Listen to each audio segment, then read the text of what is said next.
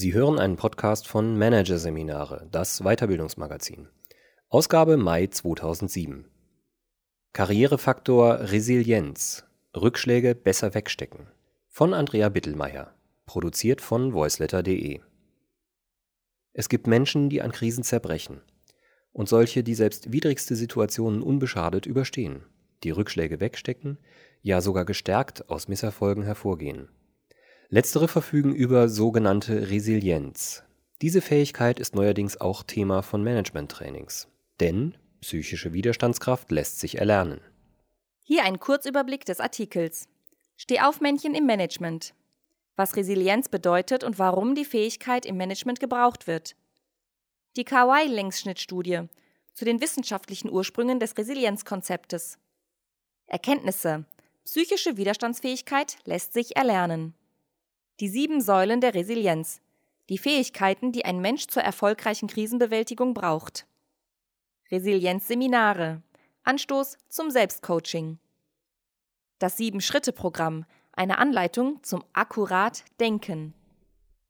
Dass selbst ein Insolvenzantrag nicht das Ende bedeuten muss, beweist die Geschichte von Alfred Lanfer. Der Unternehmer aus Borken bei Münster beschloss, auch nach dem schweren Gang zum Amtsgericht für den Erhalt seiner Firma zu kämpfen. Den Mut verlor der gelernte Elektromechanikermeister und dreifache Vater auch nicht, als sich Stück für Stück herausstellte, dass ihn die betriebliche Insolvenz auch sein privates Vermögen kosten würde. Landfer sagt: Zeitweise wusste ich nicht, ob ich am nächsten Tag aus meinem Haus ausziehen und zum Sozialamt gehen muss.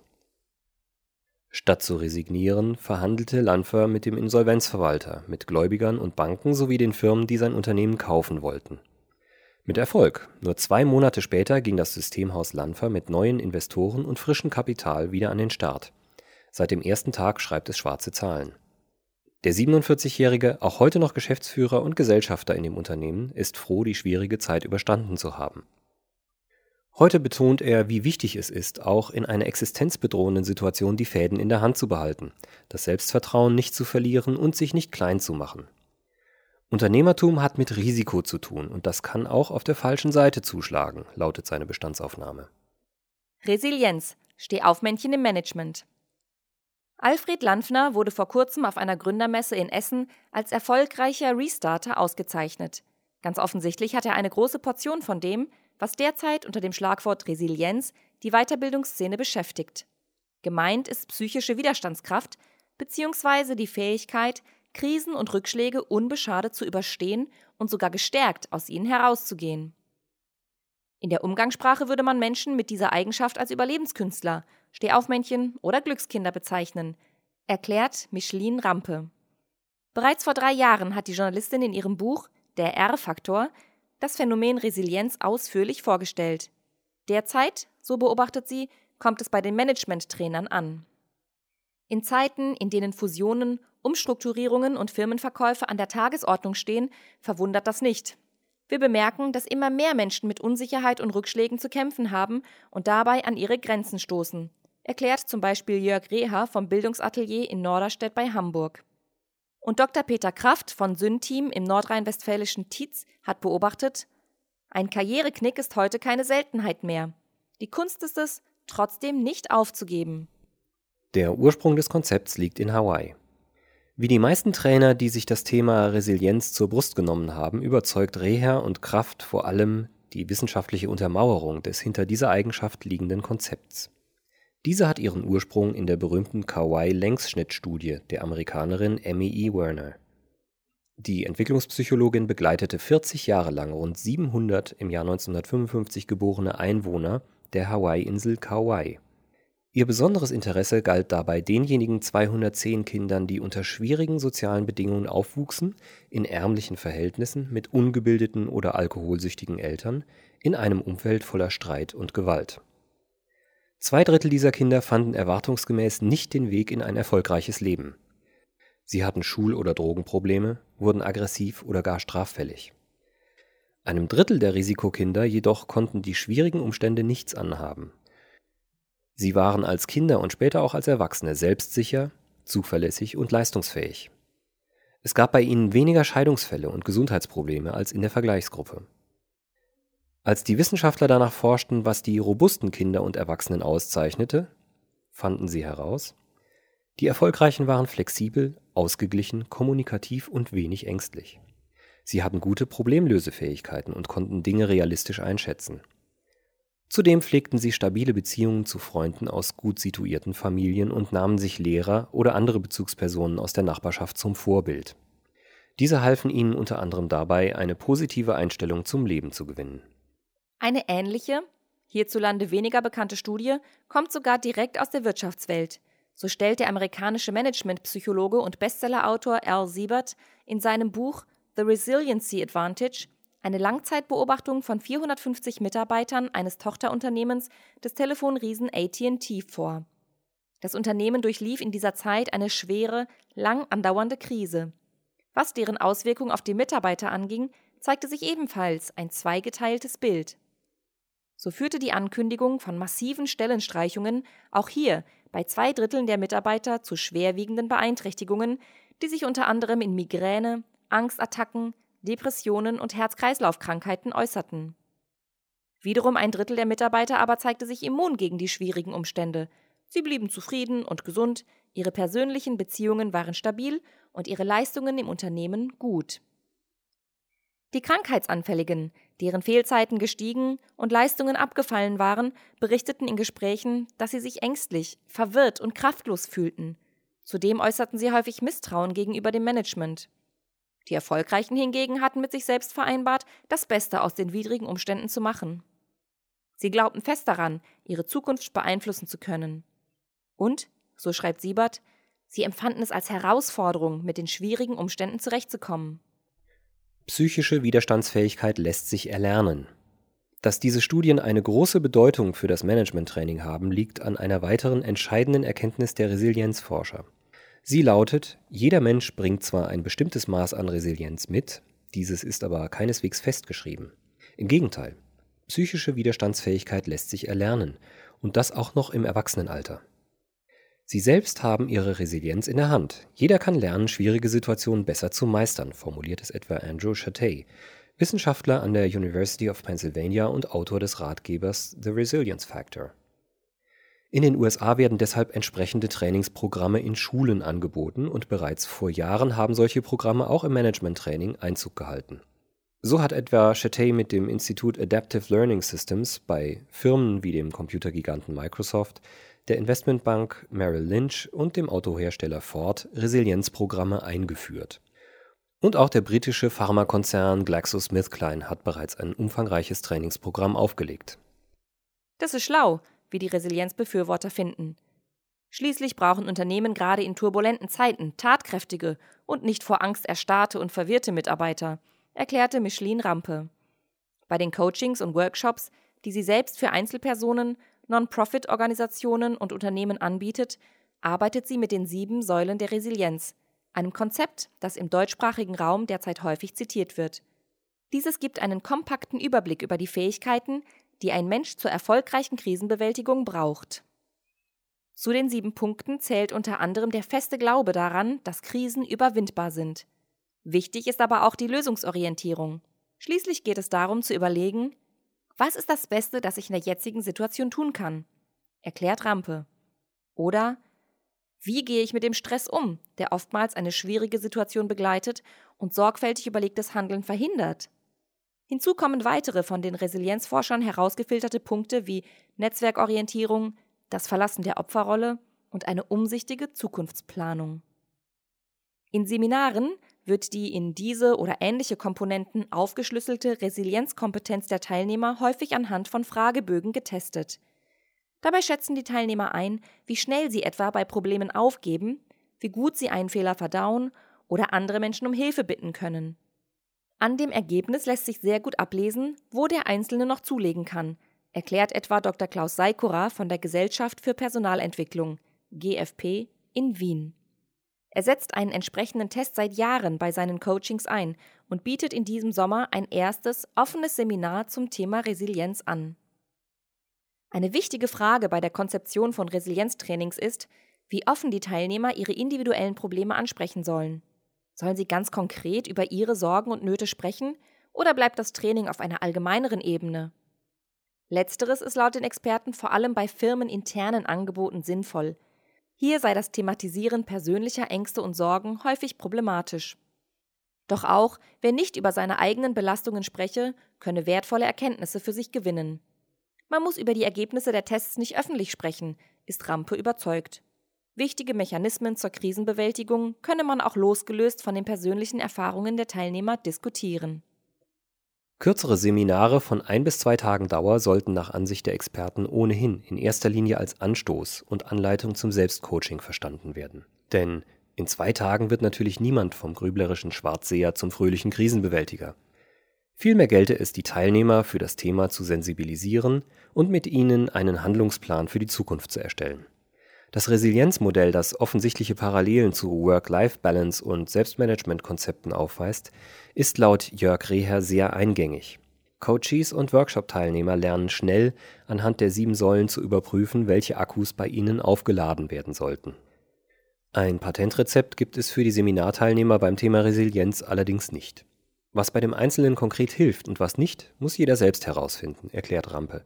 Die Resilienz-Workshops in erster Linie als Anleitung zur sorgfältigen Selbstbeobachtung versteht. Sowohl die Belastungsmomente als auch die Gegenmittel sind nämlich individuell verschieden. Was dem einen Angst macht, kann für den anderen ein Kinderspiel sein. Und was dem einen hilft, ist für den anderen vielleicht sogar kontraproduktiv, so die Resilienzexpertin. So schöpfe ein Mitarbeiter in einer akuten Krise vielleicht Kraft, indem er sich erst einmal zurückzieht. Der andere spreche lieber ausgiebig mit Freunden und Bekannten. Häufig werden Übungen zur psychischen Widerstandskraft in bereits bestehende Managementprogramme oder Veränderungsprojekte eingebunden. Losgelöste Resilienztrainings sind im deutschsprachigen Raum hingegen noch selten. Der Resilienztrainingsmarkt steckt noch in den Kinderschuhen. Workshops werden angekündigt, umbenannt und verschoben. Wer erstmals ein offenes Seminar anbietet, kann nicht einschätzen, ob sich auch genügend Teilnehmer anmelden. Klaus Seikura von GFP, der im Coaching mit dem Resilienzkonzept gute Resultate erzielt, sieht sein Angebot eines offenen Seminars daher zunächst als Test. Eine Erklärung für die Startschwierigkeiten des Seminarthemas Resilienz ist der noch geringe Bekanntheitsgrad des Themas. Eine weitere ist, dass Resilienz stark mit dem Thema Scheitern in Verbindung gebracht wird, das in der Wirtschaftswelt noch immer gerne unter den Tisch gekehrt wird. Ein Fehler, wie die Trainer finden. Denn erstens verläuft heute kaum eine Karriere oder ein großes Projekt ohne Rückschläge. Zweitens hilft Resilienz längst nicht nur bei großen Bedrohungen wie Arbeitslosigkeit oder schwerer Krankheit, sondern auch bei täglichen Herausforderungen, etwa einem Disput mit dem Chef, dem Verlust eines wichtigen Kunden oder permanenten Absagen bei der Kaltakquise. Silvia Geisler, Senior Consultant bei Lee Hecht Harrison, der Managementberatung des Personaldienstleisters Adeco Human Capital Solutions, weiß, Resilienz hilft zum Beispiel dabei, sich schneller in einer neuen Abteilung zurechtzufinden oder im fortgeschrittenen Alter eine neue Herausforderung anzunehmen. Bei Lee Hecht Harrison wird der Begriff Resilienz losgelöst von bedrohlichen Tabuwörtern wie Scheitern oder Krise gebraucht. Hier bedeutet Resilienz schlicht Veränderungen besser bewältigen können. Angeboten werden zwei Workshop-Konzepte. Eines zum Thema persönliche Resilienz und eines für Führungskräfte, die die Resilienz ihrer Mitarbeiter fördern möchten. Nach Ansicht von Geisler ist es nur eine Frage der Zeit, bis sich das Thema auf breiter Ebene durchsetzt. In einigen Jahren wird Resilienz einen festen Platz unter den wichtigsten HR-Themen haben, ist die Beraterin überzeugt, die bereits mehrere Trainings in Wirtschaftsunternehmen durchgeführt hat. Bei der Aufklärungs- und Überzeugungsarbeit, die Berater wie Geisler und Rampe vor sich haben, kann es sicher nicht schaden, auf die Erfolge in den USA zu verweisen. Hier erzielt zum Beispiel das Institut Adaptive Learning Systems, bei dem Resilienzvorreiter Andrew Chatey tätig ist, messbare Leistungssteigerungen etwa bei Verkaufsteams und Support-Mitarbeitern. Bestechend ist auch die Klarheit des in 30 Jahren Forschung sorgfältig evaluierten Programms. Dieses ist stringent an der Erkenntnis ausgerichtet, dass das Ausmaß einer Krise oder Belastung stark von den Gedanken abhängt, die sich der Betroffene macht. Stringent nutzt es auch die Erkenntnis, dass sich ein funktionaler Umgang mit Gedanken und Emotionen trainieren lässt. Akkurat denken, statt die Augen zu verschließen. So helfen die Trainer des Institute Adaptive Learning Systems den Mitarbeitern mit Hilfe eines Sieben-Schritte-Programms dabei, in herausfordernden Situationen ihre spontanen Gedanken und Gefühle zu kontrollieren, damit sie angemessener und wirkungsvoller reagieren können. sei es auf harsche Kritik vom Chef oder unerwartete Umsatzeinbrüche. Besonderen Wert legen die Trainer dabei auf die Bedeutung einer guten Balance von optimistischem und realistischem Denken. Chaté spricht vom akkuraten Denken als einem der wichtigsten Schlüssel zum Erfolg. Mit akkuratem Denken liefert Chaté einen Begriff, der das Potenzial haben könnte, das ebenso schwammige wie vielgescholtene positive Denken abzulösen. Und dieser Begriff umschreibt eine der Fähigkeiten, die bei dem Restarter Alfred Lanfner sofort auffallen. Trotz unerschütterlichen Glaubens an ein gutes Ende hat Lanfner die Augen vor unangenehmen Wahrheiten nicht verschlossen. Er hat seine Situation klar analysiert und inmitten der unternehmerischen Krise erkannt, ich bin ein guter Techniker und kann auch eine Kalkulation sauber durchführen, aber ich bin kein Betriebswirt. Eine Firma kann man heute nicht mehr als Einzelkämpfer führen. Man braucht Spezialisten für die Finanzierung und das Marketing. Lanfner handelte umgehend und heuerte einen zweiten Geschäftsführer an. Die sieben Säulen der Resilienz. Wird im deutschsprachigen Raum von Resilienz gesprochen, werden meist die sieben Säulen der Resilienz genannt. In diesen Säulen zeigt sich die psychische Widerstandskraft. Erste Säule Optimismus. Wer eine Krise bewältigen möchte, sollte fest daran glauben, dass Krisen zeitlich begrenzt sind und überwunden werden können. Zweite Säule Akzeptanz. Die schwierige Situation sollte angenommen werden. Ja, man hat eine Absage bekommen. Ja, man verliert eventuell den Job.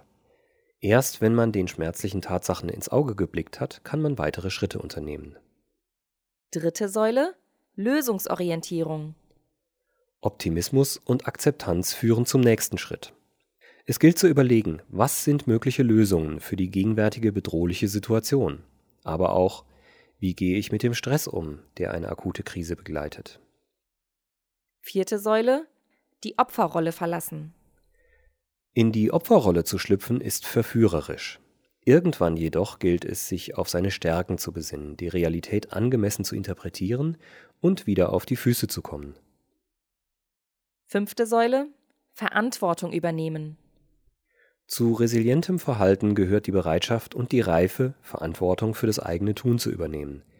Wichtig ist aber auch die Entscheidung, sich nicht zum Sündenbock zu machen. Sechste Säule Netzwerkorientierung. In den Resilienzstudien verfügen die erfolgreichen Testpersonen in der Regel über ein stabiles soziales Umfeld. Um dieses aufzubauen und zu pflegen, empfiehlt sich aktives Networking. Siebte Säule Zukunftsplanung. Hier geht es um eine solide und umsichtige Zukunftsplanung.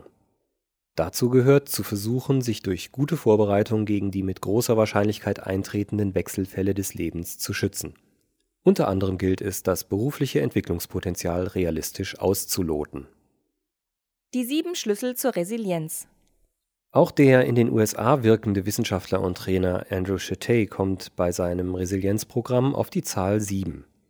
Er gibt mit den sieben Schlüsseln zum Erreichen innerer Stärke in erster Linie eine Anleitung zum akkuraten Denken. Dabei stellt er folgende Aspekte in den Vordergrund. Erstens Gedanken beobachten. Unsere Gedanken sind dafür verantwortlich, wie wir uns fühlen. Die erste Stufe des Resilienzprogrammes setzt daher dabei an, in schwierigen Situationen darauf zu achten, welche Gedanken genau Unwohlsein auslösen und wie realistisch sie sind. Eine wichtige Technik ist es, die Gedanken aufzuschreiben und genau zu untersuchen. Zweitens Denkfallen identifizieren. Häufig lassen wir uns immer wieder am selben Punkt von einem hilfreichen Denkmuster abbringen. Wer sich zum Beispiel nach einem Fehlschlag prinzipiell allein die Schuld gibt, fühlt sich schwach und kraftlos. Solche Denkfehler gilt es zu identifizieren und zu korrigieren. Drittens Eisbergüberzeugungen aufspüren. Jeder hat tiefsitzende Vorstellungen davon, wie Menschen sich zu verhalten haben und wie Dinge gemacht werden sollten. Sie werden von Chatey Eisbergüberzeugungen genannt, weil sie das Denken, Handeln und Fühlen eines Menschen unbewusst beeinflussen. Häufig sind sie zu starr und wenig förderlich. Auch sie sollten daher aufgespürt und auf ihre Gültigkeit hin überprüft werden. Viertens Problemlösekompetenz trainieren. Jeder sollte überprüfen, wie er Probleme analysiert und nach Lösungsmöglichkeiten sucht. Hier ist es zum Beispiel wichtig, dass man die Situation realistisch einschätzt und sich nicht zu starr auf einen Lösungsweg fixiert. Fünftens. Katastrophendenken stoppen. Wer immer gleich an das Schlimmste denkt, lähmt sich in kritischen Situationen selbst. Es gilt daher zu lernen, furchterregendes Wenn-Dann-Denken zu stoppen und sich stattdessen einen konkreten Plan zur Krisenbewältigung zu machen. Sechstens. Beruhigen und fokussieren. Wer sehr aufgeregt und angestrengt ist, hat oftmals nicht die nötige Kraft und Ruhe, um in einer Krisensituation die notwendige Gedanken- und Impulskontrolle vorzunehmen. Es gilt daher auch, eine gute und wirkungsvolle Entspannungstechnik für sich zu finden. Siebtens. Resilienztechniken in Echtzeit praktizieren. Schließlich geht es um die Integration der vorgestellten Resilienztechniken in den Arbeitsalltag. So sollten zum Beispiel schädliche Gedanken sofort durch angemessene Gedanken ersetzt werden. Wer sich beispielsweise bei dem Gedanken ertappt, immer geht alles schief, hält sofort dagegen, das stimmt nicht. Ich habe in meinem Leben schon vieles geschafft. Das war der Podcast von Managerseminare, das Weiterbildungsmagazin.